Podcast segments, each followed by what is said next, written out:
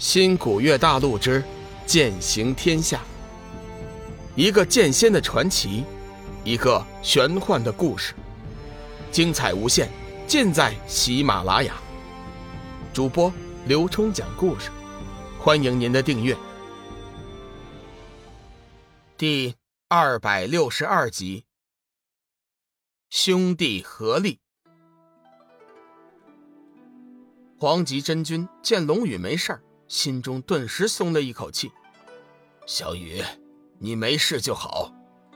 我看志远很快就坚持不住了，你找机会上去将他替换吧。黄极真君的眼神极为犀利，他早就看出了两人的情况。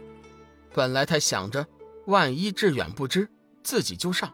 现在好了，既然龙宇恢复了，还是由他自己去吧。毕竟自己和那人。多少有点渊源，贸然出手，恐怕还是有点不妥。龙宇仔细看了两人的情况，确实如黄极真君说的一样，志远已经成了强弩之末，坚持不了多久了。好兄弟，你且退下，让我再来。先前在龙宇疗伤的时候，仔细回想了和神秘人的交手细节。先前自己之所以落败，主要还是因为。自己太过轻敌了，不太了解对方的实力，才造成了后来被动落败的局面。志远见龙宇恢复，心中大喜，高声喊道：“老大，我们兄弟终于可以并肩作战了！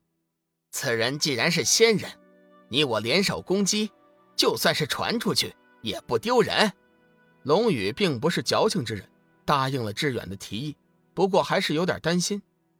志远。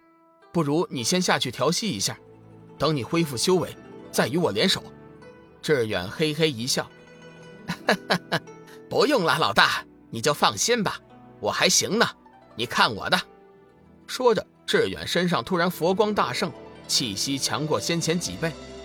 龙宇看得大惊，不过心中倒是极为欢喜。好兄弟，今日就让我们并肩作战，会一会这高高在上的仙人。神秘仙人见此情景，暗叫不妙。这两人修为深不可测，如果对上一个，自己还能保持不败；但是两个人同时攻击自己，麻烦就大了。偏偏仙人在这一界又不能施展十二分的全力，就算是勉强施展，也会招来天妒。原来这天妒并不局限于洪荒异兽，而是包括一切大力量者、大神通者。这也许就是宇宙的一个平衡法则。仙人仔细考虑了一下，自己耽搁的时间太多了，再这样纠缠下去的话，很可能会误了大事。想了一下，仙人开口对黄极真君说道：“真君，我此次下界身负重命，希望你能暂时替我挡下这两人，让我离去。他日我必当重谢。”黄极真君冷哼一声：“，想要我帮忙可以，不过你得留下斩日仙剑，否则免谈。”仙人微微动怒：“ 哼，黄极真君，你怎么如此不明事理？这时候你还护着你的徒弟？你可知道我身上担着多大的使命？”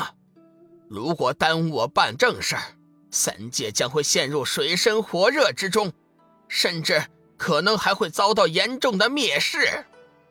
你说的那些我不管，我们的意思很简单，只要你留下斩日仙剑，我们便放你离去，否则免谈。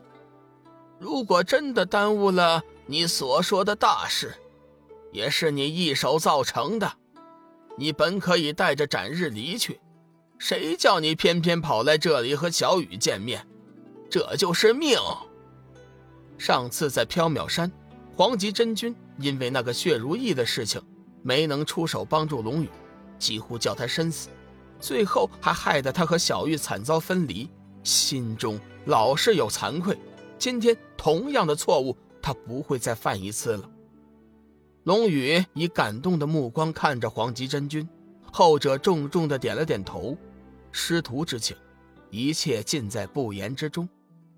黄极真君，你一定会为今天的行为后悔的。那仙人见黄极真君不肯帮忙，面色大变，出声呵斥。黄极真君并不以为然，冷哼一声：“哼，如果我帮了你，我才会后悔一辈子呢。”志远冷笑一声：“嘿嘿嘿嘿，你到底是不是仙人呢？没见过有仙人像你这么怕死的，害怕就害怕，什么重命在身，什么乱七八糟的。你有重命在身，还会闲着跑过来惹我们老大吗？”仙人闻言后，只想找个豆腐撞死。说来也是自己的不是，本来从点苍山取的那剑。他就可以直接前去天涯海阁办事，可是自己偏偏却赶来这里凑热闹，还惹上了两个煞星，真是流年不利，出门没看黄历。最后再说一遍，交出斩日，我们放你走。”龙宇冷冷地说道。仙人倒是想给，可是拿回斩日，寻找新主，这是上面的命令，他敢吗？志远见那仙人不再言语，招呼一声。老大，不要和他废话了，我们联手揍他。等我们将他揍个半死的时候，自己动手拿回斩日就可以了。对了，我看他手里那把仙剑也不错，最好一起抢过来。我操，你到底是不是和尚？没见过和尚像你这般心性的。仙人闻言，下意识地将手中的仙剑紧握了几分。双眼警惕地看着志远，好像志远真的会来抢他一样。志远大喝的一声：“是不是和尚？你看看我的手段就知道了。”说着，全身金光大盛，虚空中隐隐传来阵阵梵音妙音，四周无端的升起一股佛家的檀香味儿，几乎让人有一种顶礼膜拜的冲动。那人脸色一寒，口吐真言。呢的一字出口，这才稍微了缓解心中的压力。一连七次后，那黑色发光的恐怖光球猛然化为一道惊天刀芒，夹着飞速延伸的黑光，当头劈下。对面那神秘人看着龙宇那惊世骇俗的一剑劈来，眼中寒光一闪，双手在胸前飞速翻转，瞬间就打出了几道古怪的法印手诀。随后，他的双手之间。发出道道青色符咒，飞射在四周，组成一个奇异的光罩。当龙宇的惊天一剑劈中光罩之时，两者交汇处发出剧烈的声响，随后两股强大的力量相互撞击，产生了无数耀眼的火花。转眼间的功夫，四周空间仿佛是绽放了烟花一样，流光溢彩，美丽异常，映红了整个天空。本集已播讲完毕，感谢您的收听。长篇都市小说《农夫先田》已经上架，欢迎订阅。